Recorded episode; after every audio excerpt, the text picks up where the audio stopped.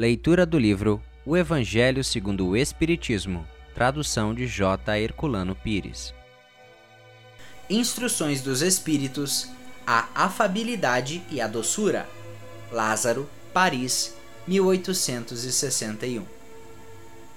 A benevolência para com os semelhantes, fruto do amor ao próximo, produz a afabilidade e a doçura que são a sua manifestação. Entretanto, nem sempre se deve fiar nas aparências, pois a educação e o traquejo do mundo podem dar o verniz dessas qualidades.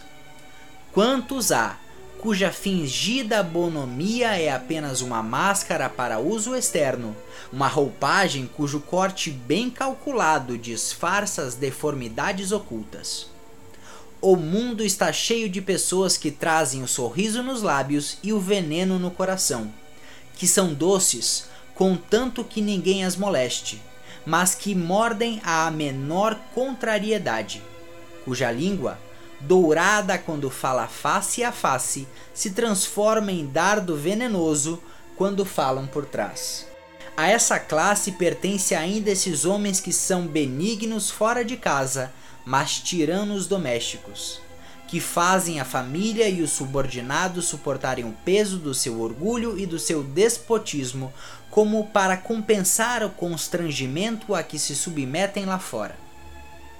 Não ousando impor sua autoridade aos estranhos, que os colocariam no seu lugar, querem pelo menos ser temidos pelos que não podem resistir-lhes. Sua vaidade se satisfaz com o poder em dizer: Aqui eu mando e sou obedecido sem pensar que poderiam acrescentar, com mais razão, e sou detestado.